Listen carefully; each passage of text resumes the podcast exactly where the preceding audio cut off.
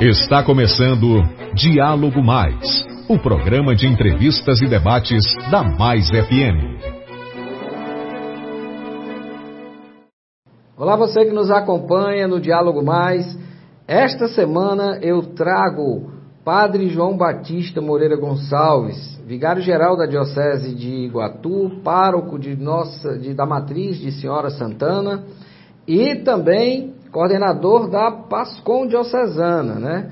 Aí depois o senhor me explica como é que o senhor faz para arrumar tempo para tudo isso, tá? Bom, gente, esse bate-papo hoje a gente vai ser bem alegre, bem informal, bem para cima, porque nós vamos tratar de um assunto muito sério. A gente vai tratar de depressão, ansiedade e estresse. Para quem não sabe, Padre João Batista também é psicólogo.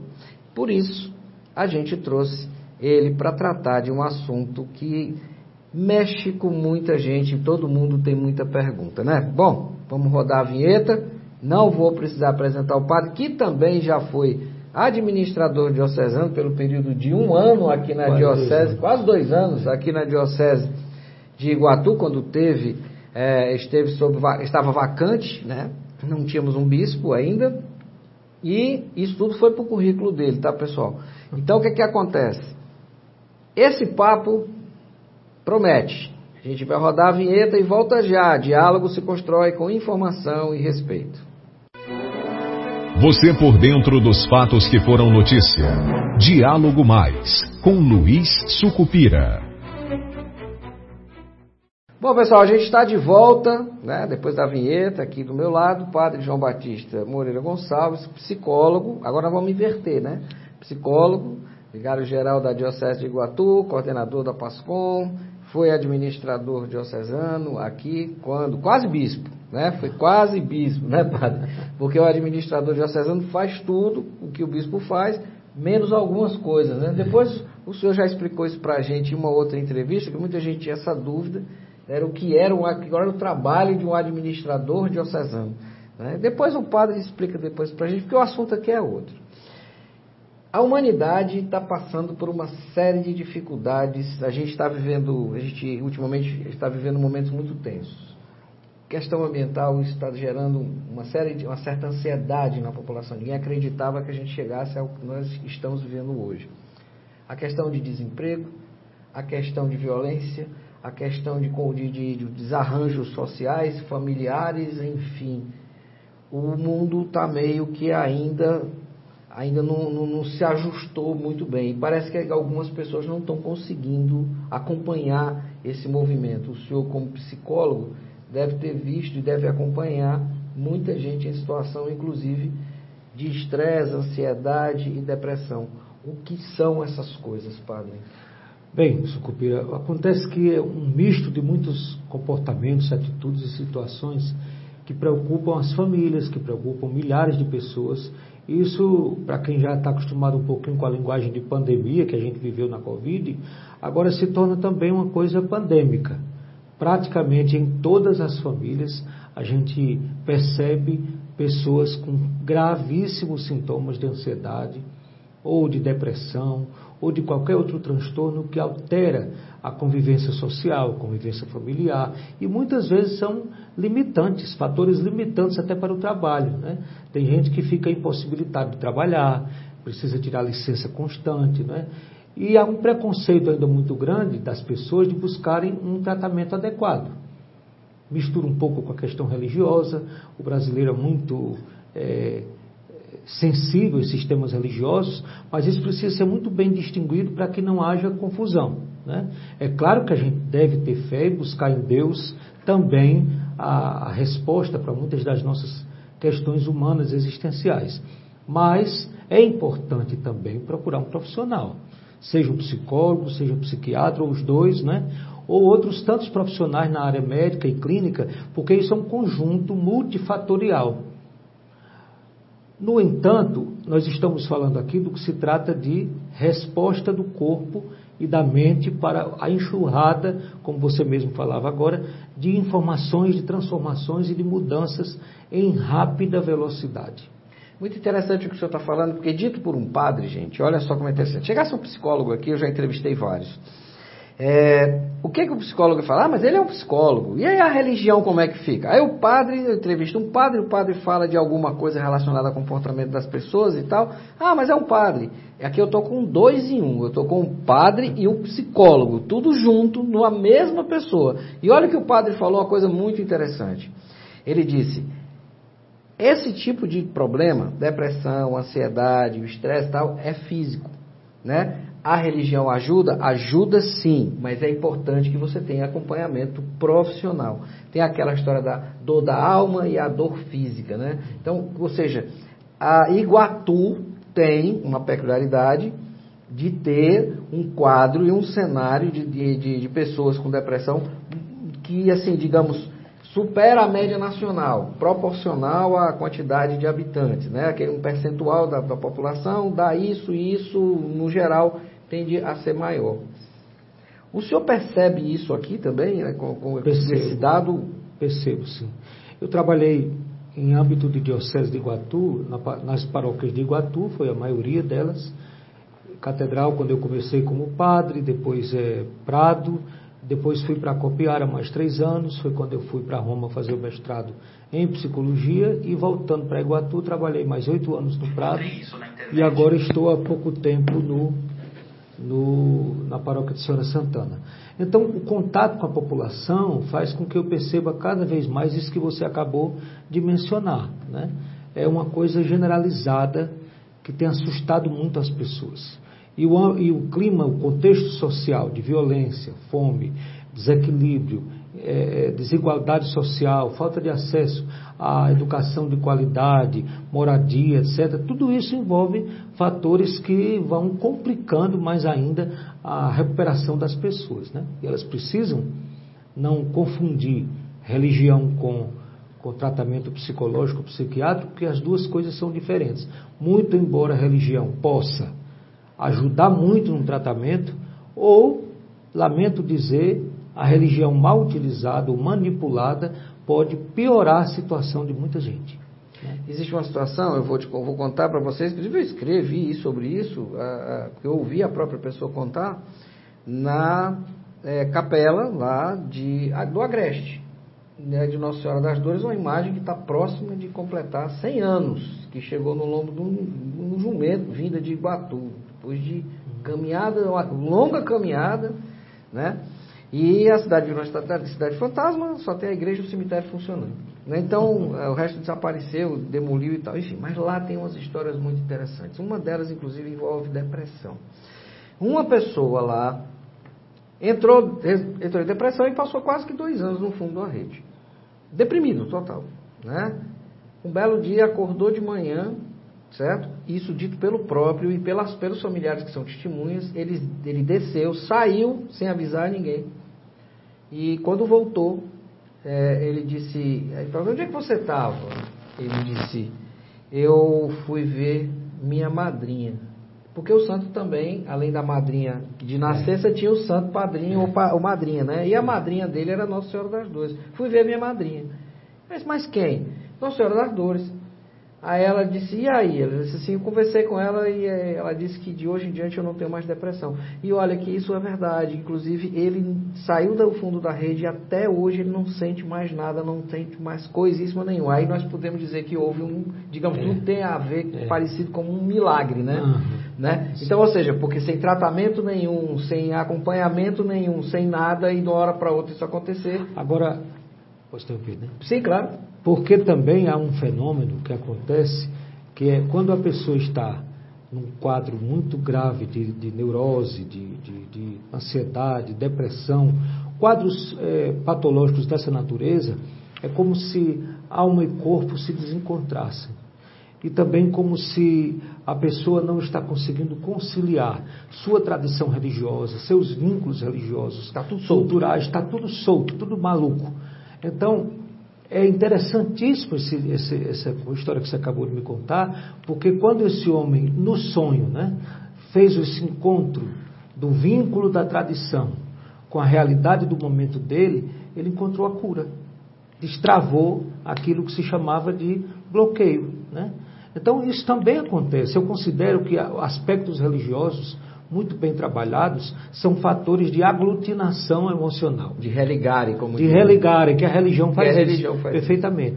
Então, quando faz o religare, né, por isso que eu digo, uma religião que tenha uma, digamos, uma compreensão do mecanismo psicológico humano e tal.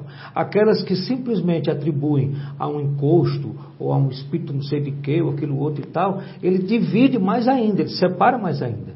O que é um encosto, por exemplo, na linguagem é, popular? Na psicologia existe essa explicação. A pessoa carregou a vida inteira uma sombra, um peso, uma culpa, um, um esquema materno ou paterno que ela não conseguiu cumprir. E aquilo fica como um, um encosto nela, um ombro, uma coisa, um peso. E ela declina, né? ela dificulta mais ainda o seu desenvolvimento. Quando sai o encosto, quando ela se liberta daquela dependência afetiva ou daquela dependência das crenças, é, das falsas crenças, aí ela reencontra-se consigo mesma. Então, psicologia e religião, Sucupira, se casam perfeitamente se for uma boa psicologia e uma boa religião. Ou seja, as duas têm que libertar. Positivo, algo que realmente faça o religarem. Né? Religarem, é. Isso é interessante. Algumas, algumas fazem o contrário. Elas desestruturam mais ainda a pessoa. Existe a depressão tratada também como a doença do satanás, como se chama, né? É o cão, é o satanás, é aquela coisa que foi mais ou menos o que o senhor falou, né? Ou a crise de ansiedade. Digamos que isso é mais usado para depressão. É, as pessoas precisam entender que a religião, é como bem o senhor colocou, é por isso que é bom essa conversa com o padre João Batista, porque não tem meia palavra, ele vai contando e vai explicando para você de uma maneira bem clara, tá? Você precisa procurar ajuda profissional para você saber, vamos dizer assim, que sombra é essa que te incomoda, não é? Porque você, você precisa entender o teu momento. Não é fácil. Cada momento é diferente de uma pessoa para outra. Não existe. Não há fórmula. Não há uma fórmula. Não existe não uma regra. Manual. Não é um manual, né? Então, muitas vezes o que você acha que é o, o tinhoso pode não ser nada disso e com certeza não é. Então, vai, procura, com certeza, a ajuda de um psicólogo, vai atrás de um, procura um padre que entenda disso, que com certeza absoluta Porque, você vai ser ajudado. Se divulga muito, se difunde muito, livrinhos de autoajuda, revistinhos para fazer teste psicológico nas bancas de revista, e você ali tenta encontrar logo um, um estereótipo, um diagnóstico. Ah, eu sei, eu tenho TDAH, eu tenho toque, eu tenho isso, aquilo, outro. Aquela questão de mais de recompensa, né? É, Ou seja, você aí vai pessoas, para ansiedade, né? É, e no fundo as pessoas nessa situação, elas precisam de um rótulo. Sim. Mesmo que elas tenham que dizer, eu tenho transtorno obsessivo compulsivo, eu tenho toque. E algumas delas não sabem nem o que é toque. toque é. Dizem, eu tenho toque, eu já fui diagnosticado com toque. O, TDAH, o, o síndrome de borderline, sei lá. Mas eles, eles aprendem em revistinhas, mas isso não é uma compreensão que resume a pessoa. Ninguém se resume. Não é um teste de rede social. É, não é. Não é um Exato. teste de rede social. Exato. Ninguém Ó, você, se resume a um diagnóstico. Você que gosta de ficar respondendo esses testezinhos de rede social, o cara pode pirar por causa disso. Né? É, pode. Né? Pode ficar mais doido ainda. Se, ela, se a pessoa se introjeta isso de modo muito sério, ela vai passar a querer se comportar de um tal modo que responda a, ao teste que foi feito. Falar em rede social, isso aqui hoje é outra doença que sobrou para vocês, psicólogos e padres também. Né? E que também gera ansiedade, pânico, depressão, um monte de coisa, né? Isso é feito para controlar a pessoa? É. É, inclusive existem já estudos muito claros, comprovados, de que a vida da gente fica completamente monitorada com isso aqui. O Google, se você faz uma pesquisa depressão aqui no seu Google, de repente começa a aparecer no Instagram, no Facebook, nas redes sociais, várias é, ofertas de produtos ou cursos ou, ou testes né, simplórios que induz a pessoa mais ainda para o tipo de pesquisa. Então a gente, isso dá para a gente perceber que não há privacidade aqui. Era isso que eu ia dizer. Não há privacidade. Não, mesmo, não. Tudo não é só questão de, de, de pesquisas é, sei lá, que as pessoas fazem no, no aspecto pornográfico ou, ou, intimidades que não são convenientes, qualquer pesquisa, qualquer busca, qualquer interesse, né, eles, o sistema, né, o grande sistema mundial de internet, vai captando os, os gostos e interesses. E, vai eu, eu, eu tenho certeza absoluta, tá, aqui na mesa está o celular do padre e o meu. Eles estão ligados, normais e tal. Quando terminar o programa, você vai, você vai perceber uma coisa interessante eu, que eu já sabia.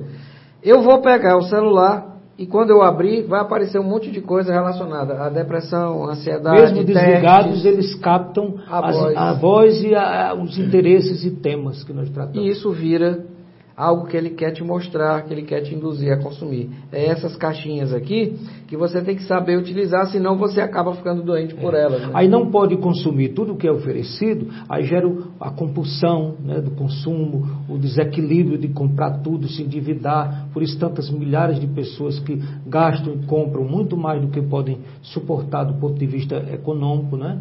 Então, tudo isso é uma, é uma, é uma coisa sistêmica, vai. O senhor fala, é o, no caso, o consumismo, né? Ou seja, eu sou, eu sou, eu só tenho valor por aquilo que eu consumo. Isso. Né? Eu costumo dizer, a Dani está, inclusive, obrigado, Dani, por estar tá gravando hoje o nosso programa, Daniela Lima.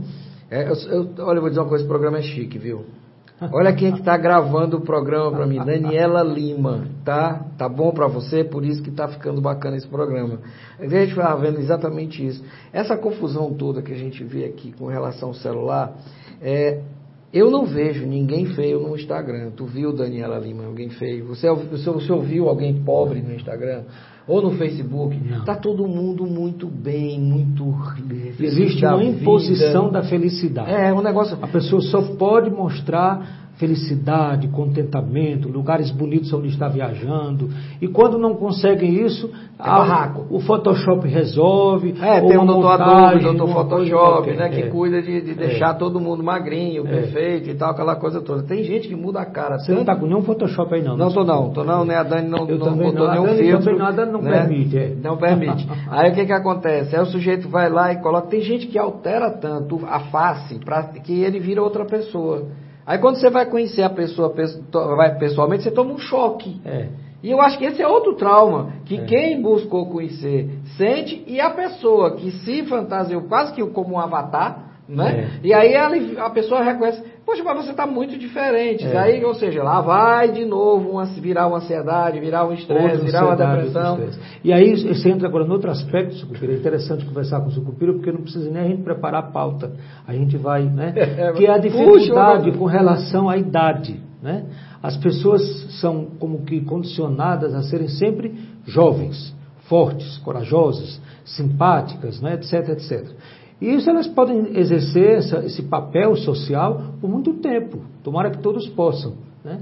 Mas vai chegando sempre o momento em que a pessoa vai se dando conta das limitações de natureza corporal, física, emocional, mental, coisas que você conseguia fazer há 10 anos passados, agora não consegue nem mesmo ensaiar. E aí, como é a reação das pessoas quando se descobrem envelhecendo? E aqui é um problema gravíssimo. O Iguatu tem hoje uma quantidade de idosos enorme, porque a tendência é que não só o Iguatu, mas o mundo inteiro. Eu morei na Europa e é uma Europa envelhecida. Sim. Os pais não querem mais gerar mais do que dois filhos no máximo. Os idosos que já nasceram e cresceram e formaram seus filhos ainda continuam por algum tempo, porque o, o estado de segurança social vai permitindo que eles mantenham uma qualidade de vida razoável na Europa. Aqui no Brasil, nem isso. E então eh, fica um distanciamento entre poucas crianças e poucos jovens e muitos, muitos idosos. Né? E isso está chegando no Brasil, chegando em todos os lugares, chegando na, no, no, mundo inteiro, porque há um descompasso constante. Olha como eram seus, os, os nossos antepassados algum tempo atrás. Cada casal tinha 12, 15 filhos. Hoje tem no máximo dois. Né? Meu pai era um dos dez filhos do meu avô com minha avó. Pronto. E quando não tinha meu dois pai casamentos. Só teve dois. E quando eram dois, três casamentos, né? É, só teve dois. Porque meninos. também havia muita morte de parto, né? É, porque eram sucessivos sucessivas gestações, né? Isso. E a mulher e não tinha assistência médica hospitalar como já E quando morria um dos dois aparecia filho fora do casamento atrás aí, da herança, né? Aí é pior. é pior, acontecia aí, demais. Aí é outra problemática que envolve não só questão de herança, mas convívio familiar, adaptação, né? E é tanto que tinha sucupira nos registros filho legítimo de Sim, e filho legítimo, bastardo, bastardo de. de. Né? Isso. Já era uma coisa assim socialmente convencionada para registrar, porque não podia registrar sem pai. Então ficava filho legítimo de e filho bastardo de. E, e, e para não ficar sem pai, muito tio, tio, tio, no caso, acabava assumindo a paternidade dessa criança para que ela tivesse o nome de um pai. Né? E no final das contas acabava dando outra confusão. E, bom, a gente vai já para um rápido intervalo. Papo bom é assim, passar rápido. E lembrando, só lembrando para você que um resumo disso aqui é depressão, é excesso de passado, ansiedade, excesso de futuro e estresse, as duas coisas juntas, umas brigando com as outras e mais as coisas que você acha que não pode resolver. A gente volta já já no próximo bloco, vamos falar de problema, tá? Como resolvê-los. Na 106.1 você ouve Diálogo Mais, o programa de entrevistas da Mais FM. Atenção empresários e empreendedores. Você deseja aumentar a visibilidade da sua marca e melhorar a aparência dos seus anúncios? Conheça agora PN Media, o estúdio de gravação mais completo do mercado. Com mais de 10 anos de experiência, a PN Media oferece soluções completas para a sua empresa, seja para anúncios em rádio e propaganda volante, redes sociais, outdoors e mídia indoor. Além disso, possuímos o maior banco de vozes do Brasil, com locutores profissionais e qualificados para atender às suas necessidades. Melhore a imagem da sua marca e destaque-se no mercado. 999570101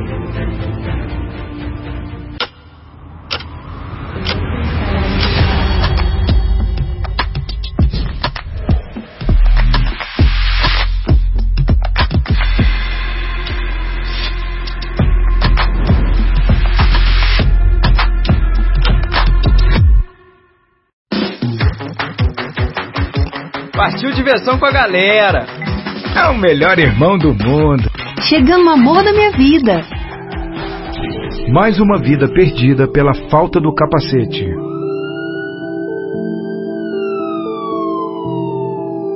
Detran e Governo do Ceará.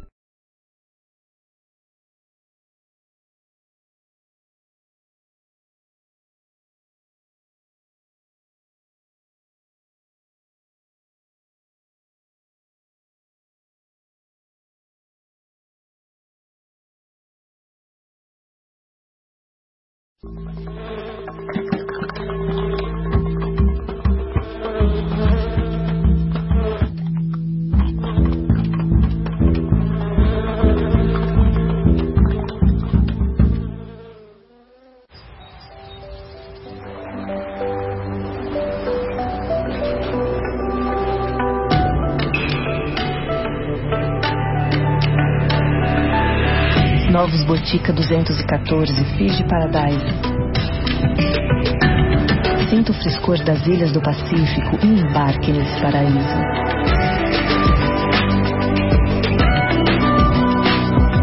Botica 214 é o Boticário. Você por dentro dos fatos que foram notícia. Diálogo Mais, com Luiz Sucupira. Olá, você que nos acompanha aqui na Mais FM, pela TV Mais, pelo Rádiosnet, né? Pela, pela nossa frequência 106.1. Olha, gente, a gente está conversando sobre depressão, ansiedade, estresse com o padre João Batista, o padre João Batista, vigário-geral da Diocese de Iguatu, pároco da Matriz de Senhora Santana, já foi administrador diocesano da Diocese por mais de ano aqui, até a chegada de Dom Geraldo, o nosso, nosso quinto bispo, né? E também é o coordenador da Pastoral de Comunicação da Diocese de Iguatu. E a gente está falando sobre isso. No final do bloco anterior, a gente fez um breve resumo do nosso bate-papo. Nós abordamos tudo, tá? É que depressão é excesso de passado, ansiedade é excesso de futuro e o estresse é essa briga entre os dois. Mas existe no meio dessa confusão uma coisa chamada problema, né? Eu aprendi, padre, a gostar de problema. Porque problema é, é, tem uma fórmula da criatividade que, se não me engano, é, foi desenvolvida, foi escrita pela primeira vez, falada sobre isso, do Roberto Mena Barreto, que era um roteirista, e ele fez um livro sobre criatividade, ele falava sobre isso. Ele dizia, problema é igual a solução mais criatividade, que é igual a novo problema. Então, ele dizia com isso que você nunca terminava de resolver um problema, porque sempre ia existir um novo problema. A solução já era parte de um novo problema. E é interessante isso porque as pessoas se incomodam muito porque têm problemas. Os, qual é o sonho de felicidade das pessoas? É não ter problema nenhum. Mas você tem. É. Né? A própria filosofia, Sucupira, já traz essa, esse, esse, essa conflitividade que é positiva. E aqui Sim. onde a gente pode. Acho que é isso que você quer puxar aí, que é importante. O problema não é só um problema é uma oportunidade de crescimento. Né? Então, na própria filosofia, na lógica filosófica, tem a tese, antítese e síntese. Quando se tem uma tese e uma antítese em disputa, né? então a luta por aquelas, naquele, naqueles argumentos vai gerando essa luta, vai gerando uma síntese. Parece que tudo se resolve. Parece que os problemas agora não existem mais. Aí surge um, daquela síntese, se transforma numa nova tese, que aparece uma nova antítese, e consequentemente a, a história vai girando. Só um parêntese para o nosso telespectador ouvinte do Diálogo Mais, o que é tese e o que é antitese, para as pessoas entenderem é. porque a síntese é a junção Quando a gente duas... estuda filosofia, eu fiz Sim. faculdade de filosofia, porque todo padre faz filosofia, teologia, e eu fiz depois, fora do seminário, psicologia me formei psicologia. Mas quando a gente estuda filosofia, que é uma base muito boa para entrar no curso de teologia, a gente precisa conhecer todas essas categorias. Dentre elas, tese, que é uma teoria, uma, uma ideia eh, que ruma a uma determinada perspectiva da uma realidade. Afirmação sobre uma afirmação algo. Isso. Sempre para cada tese tem algo Existe que é uma antítese. Que é o seja, a turma do contra. Uma narrativa, exatamente. Você está muito bem. Uma narrativa diferenciada e elas duas vão brigando. Na história da filosofia, às vezes, Cupira, isso passa séculos, essa disputa. Né? E aparece um ou outro que tem uma capacidade de aproveitar algo da tese e algo da antítese e construir uma coisa que é uma magnífica é, elaboração filosófica, uma síntese. A síntese ela nem é só a tese, nem, é só a antítese. Ela recupera um pouco de cada uma e forma uma forma uma coisa que é so, totalmente nova. Por isso que ela vai ser depois, essa síntese, é o processo que a gente chama na filosofia de dialética, processo dialético, né? Quando acontece o processo dialético consolidado, essa síntese não fica sossegada, desfrutando daquela felicidade é, assim, ah, impecável, ah, pronto. Está na paz, mais... eu sou a síntese, me é. deixa quieto. Isso tal, é a mesma coisa, Sucupira, com a nossa vida. Por que, que as pessoas acreditam tanto na ilusão de uma felicidade irretocável? Não existe essa felicidade. Ou seja, tese sem antítese não produz movimento. Não produz e sem movimento, movimento a vida é sem atrito não tem movimento. Eu estou passei alguns, algumas semanas em tratamento de saúde e perdi muito a minha capacidade de movimento, né? Porque eu não andava como eu andava frequentemente naquela minha rotina de trabalho, não, não fazia atividade física, não. Então fui perdendo. Que aliás não era uma rotina, aquilo era uma Olimpíada. Você estava treinando para é, a Olimpíada. Eu acho que era Deus que era, era uma loucura aquilo ali. Me preparar para aquela loucura Você de parava. Vida, né? Então, resultado, quando eu parei total, eu perdi a capacidade de me movimentar como eu tinha antes. Sim. Agora, nem era saudável o jeito anterior, com a sobrecarga de vários papéis e atividades, nem tampouco do jeito que eu estava imóvel, quase numa cama, como uma pessoa prostrada, embora não tivesse prostrado.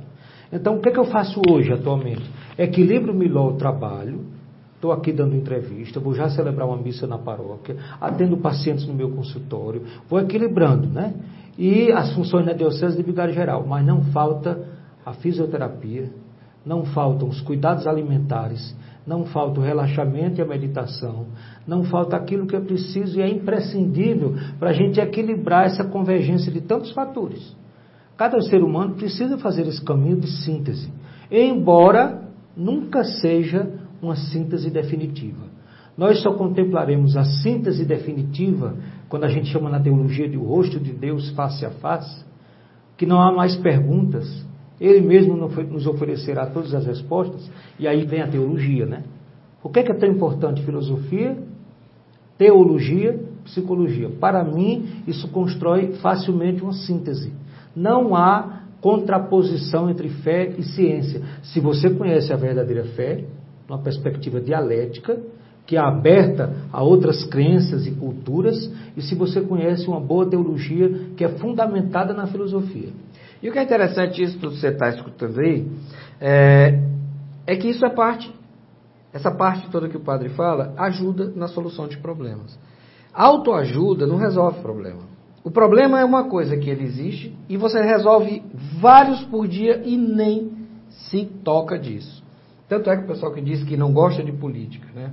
Aí eu disse, olha, uma vez eu falando, desculpe, no, num diálogo eu disse, pois você tem que gostar de política, porque tudo que você usa, come, fala, veste, anda, pega, até o, que, o fato de não fazer nada é uma política, é política. Isso foi feito através da política. A política é a arte de gerir cidades.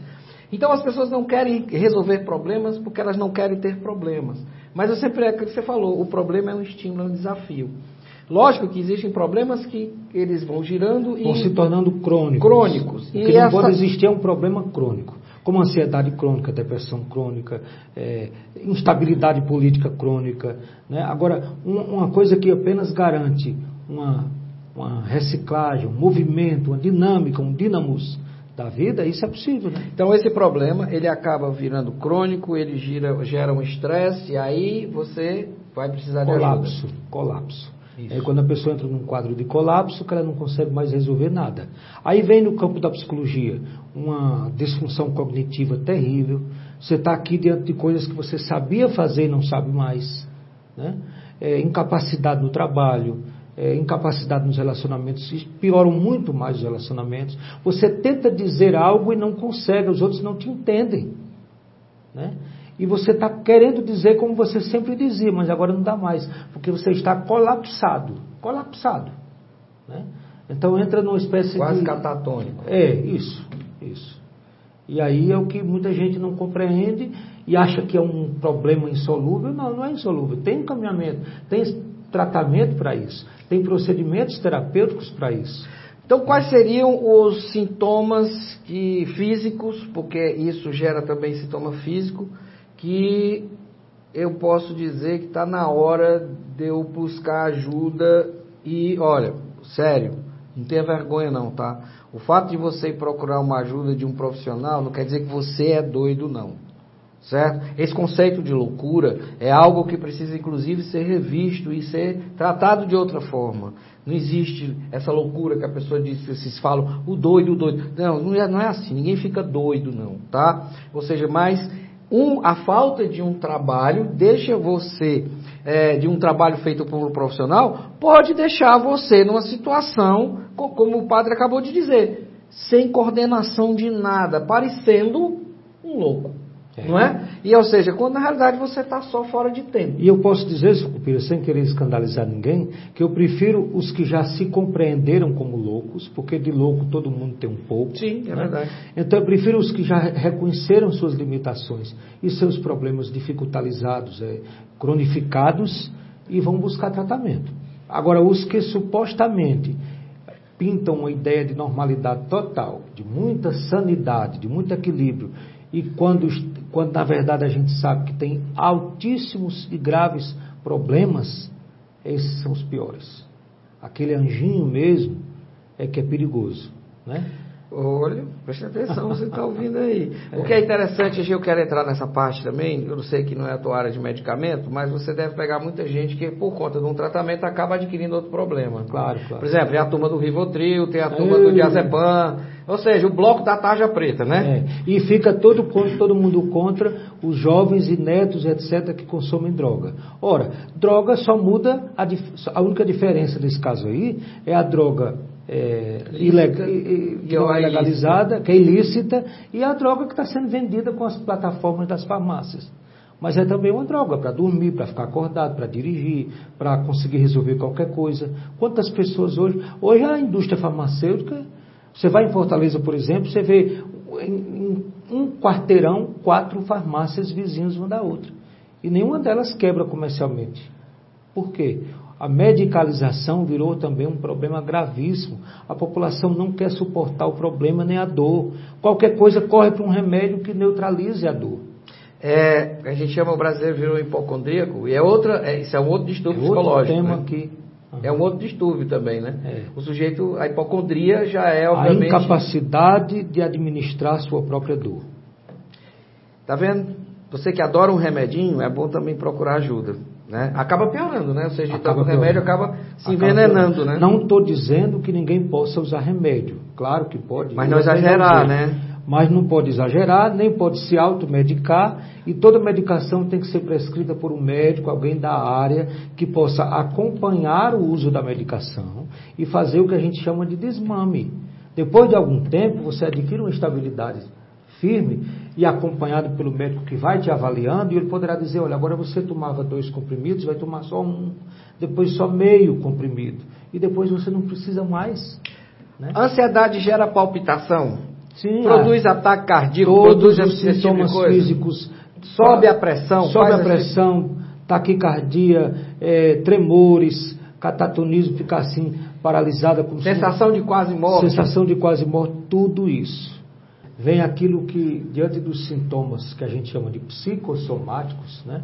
psíquicos com manifestações somáticas, corporais, isso demonstra mais ainda algo estranho, né? que a população não tem o hábito de lidar com isso. Normalmente, as famílias que têm até menos poder aquisitivo, não conseguem pagar uma consulta de um profissional, de um psiquiatra, de um psicólogo, recorrem aos padres, pastores, curandeiros, etc., para resolverem aquele impasse. E quando vão, leva a pessoa numa situação dessa, o discurso, se for um discurso mais agressivo ainda, ou um discurso de tipificação, ah, é um espírito, é um encosto, é isso, aquilo outro, aí dificulta muito mais o problema. Né? Porque dá uma amplitude maior àquilo que poderia ser resolvido com a reestruturação dos vínculos sociais, comunitários, familiares, etc. Então, um bom psicólogo, um bom psiquiatra, consegue ajudar no setting terapêutico, no consultório, estabelecendo um vínculo de empatia, de confiança com o paciente, uma relação que não é rápida, não é mágica, não é nenhuma mágica, mas num processo terapêutico aquilo vai se equacionando, se reajustando. Inclusive, gente, tem uma situação muito interessante com o, digamos, o advento do autismo, né? Ah, muitas pessoas que eram tratadas como loucas, né? Ah, inclusive com medicamentos pesados, tratamentos mais fortes e tal, e outras que eram tidas como Zé Doidinho, né? Ou então o menino que não para quieto, aquele menino agitado demais, ou o bichinho que é inteligente demais, esse menino só pode não ser normal, esse menino é inteligente demais, menino, né? Ou então com algumas repetições e tal, ou avesso a alguns tipos de sons, luzes, enfim. É, essas pessoas não eram, eram tidas como pessoas anormais, né? E durante geralmente esse trabalho que você faz de ouvir as pessoas, conversar com elas, como terapeuta também, você deve ter descoberto muita gente com que, que, que é autista. Ou com algum, Ou algum- vezes, alguma, coisa, alguma coisa relacionada ao Ou espectro então, autista, né? é, acho que vou perder muito paciente no consultório dizendo isso. Mas às vezes trazem um filho e colocam ali toda a carga, o bode expiatório. Aquele menino, esse menino é o problema da família. E quando a gente vai ouvindo, fazendo a interrogação, a anamnese, etc, etc, do meio para o fim a gente vai descobrindo que o problema é a família. e que a criança, ela é apenas aquela parte mais fraca Ela é o bode na sala. ela é o bode da sala. É da- Exatamente. E aí ela vai, ela, ela manifesta mais fortemente aquilo que sinceramente ela percebe como assim, como, como distorcido no contexto familiar. Então é muito sério isso. Às vezes a gente diz, olha, não é a senhora, mãe, não é o seu filho, mas é você, mãezinha, que está precisando ser ajudada. Eu fico imaginando até que ela deve olhar para o senhor e dizer assim, como eu, padre? É, como eu, mas como é que pode Que ser? história é essa, padre? É. Agora é danado, eu fui paguei uma consulta para ser chamada de louca. Quer dizer, eu fui uma consulta porque eu achava que esse menino era perturbado, a doida É. sou eu. Aí pronto, Porque é já vai mais fácil, né? é mais fácil é, um estigma no outro do que na gente.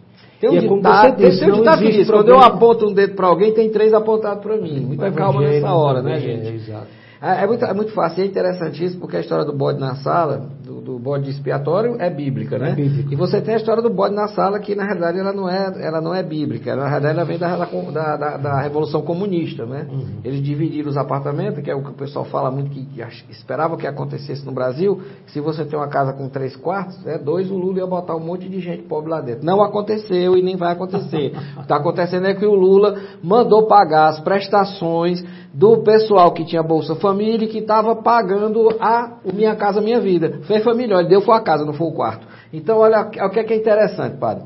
E aí, para não ter, para todo mundo poder ficar na casa, eles botaram famílias diferentes no mesmo apartamento e dava briga. Lógico que dá briga, né? Então, cada família morando num quarto, antes, quando uma família só ocupava todo esse espaço, ia dar briga. Então, o fiscal do quarteirão, o que, que ele fazia? Ele tinha um bode. E aí o que, que ele fazia? Botava o bode na sala, o bode fedido, fazia mó esculhambação no quarto, a negada começava a reclamar para ele tirar o bode. Ele disse, eu tiro o bode se vocês pararem de brigar. Eles tiravam o bode, aí eles viviam em paz, porque toda vida que tinha briga, ele disse, eu vou trazer o Ou bode. então a descarga, a descarga da, da, da raiva, da ira, da revolta, aplicada no, no bode, né, um animal irracional, né, quando nós aqui muitas vezes o somos, então a descarga de energia negativa e de revolta e de agressividade no bode é como se é uma catarse. A É psicologia tipo assim, catarse. olha, podia ter ficado pior, mas tá bom assim, né? É, pronto, pelo menos alguém pagou a culpa, É. alguém pagou a pena, né? que é interessante. Eu lhe pergunto, nós, nós falamos de depressão, nós falamos de, de- de ansiedade e, e o estresse. Ou seja, o estresse mal resolvido, ele vai te encaminhar ou para uma ansiedade forte ou para uma, uma depressão mais forte. Aliado a isso, eu também tenho outros fatores, que inclusive é o pessoal que tem o que a gente chama de bipolaridade, que é provocada por uma tal de uma glândula chamada tireoide, que quando a bicha não está bem equilibrada, hora ela está para cima, hora ela está para baixo. É difícil essa confusão, né? É. Viver assim, né? O quadro de transtorno bipolar é muito difícil da família conviver e a própria pessoa, né? Porque ela não tem um parâmetro quase seguro para para balizar suas decisões. Uma hora ela está eufórica e na euforia ela compra tudo, gasta tudo, viaja, quer andar, quer fazer dez coisas ao mesmo tempo, né? E outra hora ela está melancólica, que é sem ânimo para absolutamente nada Isso é hormonal. também passa pelo aspecto hormonal. Sim. né? Porque hoje em Lógico que dia, esse desequilíbrio hormonal acaba afetando também o claro, desequilíbrio, hoje em o dia a psicologia, quando eu estudei na Europa, é, abordagem sistêmica também, no Brasil tem muitos especialistas dessa área, não dá mais para separar o que é orgânico do que é psíquico. Hum, né? Interessante. É cada vez mais evidente que, o- que os mundos vão se encontrando. Uma coisa não, não, É. não, não- é causada É, sem a outra, né? Isso, não é uma, uma coisa sem a outra não existe. Por isso é tão, é tão mais eficaz um profissional que tenha esse olhar. Eu dava aula na faculdade para é, psicologia aplicada à saúde. Para os, para os estudantes de, de, neurona, de, de neuros, perdão, de fisioterapia, de enfermagem, os, os que seriam e serão, já são alguns deles, formados profissionais de saúde. Mas o que, que a gente trazia? Perspectiva psicológica para que você pudesse entender o paciente lá no hospital internado, observando também fatores que são invisíveis, né? mas que estão na história do paciente, na alma do paciente, nos traumas que ele viveu. Ah, mas é um enfermeiro, não precisa cuidar disso. Mas precisa ter pelo menos um olhar sensível para isso. Porque senão ela vai olhar só um corpo, um corpo que está doente. Não é um corpo que está doente, é uma pessoa que está doente. E na pessoa tem corpo e alma. Alma no sentido da psique, né? do grego, que vem lá atrás o conceito de psiquiatria, psicologia. O psi vem da alma, não a alma fantasminha né? da, do, dos desenhos animados, não. Mas a alma como a consciência subjetiva profunda de cada ser humano, que a sua é uma, a minha é outra, de cada um de nós. Isso não tem a ver com religião, tem a ver com a estrutura humana, que é corpo e psique. Cientista de qualquer natureza sucupira que olhe só para o corpo, ele não ajuda. Se ele olhar só para a alma e as fantasias da alma, ele vai bananar a pessoa. Então eu preciso ter um olhar, por isso que eu digo, sistêmico, integrado. Né? Medição, corpusão. Medição, corrupção. Padre João Batista, muito obrigado por ter vindo aqui bater esse papo com a gente. Olha, padre, a gente estava conversando no intervalo e a gente combinou que ele volta para a gente falar sobre o sínodo, tá? Nós vamos tratar de assuntos muito interessantes, polêmicos, inclusive, que o padre João Batista tem uma boa expertise para poder tratar, como, por exemplo, a questão do aborto, né, que inclusive a igreja se posicionou confirmando, né, na verdade, uma historicamente que é contra, a questão que envolve o casamento de pessoas do mesmo sexo, enfim, uma série de assuntos polêmicos, porém tratados com a mais restrita é, seriedade e cuidado para que você possa entender. Longo, né? É, porque não é Começou nada ano simples. passado, só vai se concluir em 2024. E a gente então, vai um grande tratar diálogo. Né? Nós vamos tratar desses assuntos, viu, gente? É. A gente precisa falar sobre isso. Dialogando, não é brigando, não é debatendo, não é xingando e não é ameaçando, tá entendendo? Ninguém com relação Já chamou a a atenção, Sucupira, que a, a, o noticiário tem sede, fome, você é um jornalista, sabe disso? É. Tem um bom e competente... Mas eu não sou da bacia das almas que gostam de sangue, não, tá? Eu prefiro a informação. É, mas, mas eu quero dizer que o jornalismo vive de furos, de reportagens, Sim, de notícias. Claro. Então eles têm necessidade de trazer uma novidade e já quer antecipar decisões do sínodo da igreja. Mas não tem nada decidido. O sínodo sequer está concluído. Agora tem uma outra etapa que está acontecendo em Roma, em outubro, depois segue outra etapa um ano inteiro, depois outra etapa em 2024, aí é que se sairá daí um documento.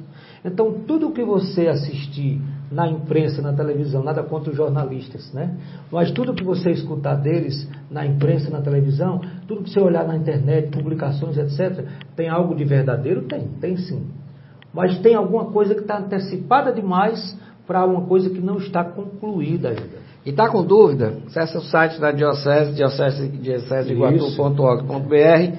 Sempre o Padre João Batista está enviando artigos a respeito do sínodo, sempre deixando você muito bem informado a respeito disso. Está com dúvida? Vai no nosso site, deixa sua pergunta lá na diocese, né? Pede a eles para, ó, oh, por favor, eu estou em dúvida, disseram que é assim, a gente responde para você, o claro, padre responde. Isso. Tá, e a gente vai, não vai deixar você ser essa resposta. Vai ser uma Por alegria estar com você aqui, Sucupira. Com certeza. Eu até disse que só quero vir para podcast assim, se for com o Sucupira, porque a gente já tem uma proximidade e eu conheço o profissionalismo dele. Então sei que ele, como assessor de imprensa também da Diocese de Iguatu, ele tem uma capacidade tremenda de deixar a gente com a pauta livre. Não precisou preparar nada aqui. Foram perguntas que com certeza brotam do público, né? Ah, que as pessoas querem, né? Bom, é isso, gente. A gente está terminando uma entrevista, um bate-papo sobre depressão, ansiedade, estresse. É um, é, é um tema que daria uma série. por aí. Ah, daria uma série de 10 podcasts fácil. Aqui, guerra né? na Síria, guerra em Israel. Isso me afeta? Claro que afeta, tudo. afeta todo mundo. Então, afeta olha só. A inflação, afeta tudo. E aí, agora a gente já estava entrando em outro assunto, que é o sínodo. Tá entendendo como é uma coisa dinâmica? A gente vai trazer esse assunto logo, logo. Semana que vem, se Deus quiser, a gente traz para que você possa ficar por dentro de maneira séria, clara e transparente sobre esses assuntos que têm também sacudido a imprensa. Padre, muito obrigado por ter vindo ao Diálogo Mais. A palavra é sua para a gente fechar. Ah, apenas para agradecer, porque é um espaço tão adequado para a gente conversar, dialogar, trocar ideias que inclusive podem ser e devem até ser contraditórias, porque toda tese e antítese gera uma nova síntese. Então você que está aí nos acompanhando tem possivelmente ideias diferentes, isso é bom, enriquecedor. Por isso que é uma sociedade plural, por isso que nós somos homens e mulheres que sabemos dialogar. Dialogar é isso, e sínodo é isso caminhar juntos e dialogar. O Papa mudou a configuração da sala, do local do sínodo em Roma agora, que antes era apenas num tipo um auditório, né, um, um teatro, e os assessores ou os proclamadores de ensinamentos lá embaixo. Agora são círculos na Praça São Pedro, quem puder procurar na internet as fotos, são vários círculos para que se permita que todos conversem mutuamente e todos apresentem suas opiniões. E se olhem. e se olhem. É É, uma igreja participativa, é uma igreja onde todo mundo tem voz, tem vez, tem oportunidade. Então chegou uma, uma chance, desculpa, estamos prolongando, única na história. Por isso você não pode perder o próximo podcast, que a gente vai não, tratar viu? disso também. Porque o que acontece na igreja acontece também na sua vida, na sua família, interfere na nossa vida e no- na nossa conjuntura humana. Né? Muito obrigado, eh, Sucupira. Eu que agradeço. Eu nem vi o tempo passar e- Nem eu. Vamos marcar outras ocasiões, Passa né? rápido, passa É. rápido. Diálogo bom é isso. Diálogo se constrói com informação e respeito. Eu sou Luiz Sucupira. Na técnica eu tive a honra de ser conduzido e dirigido aqui por Daniela Lima. Até semana que vem. Lembrando, Diálogo Mais vira podcast, você acessa no maisfm.com. Tchau, pessoal. Você ouviu Diálogo Mais com Luiz Sucupira.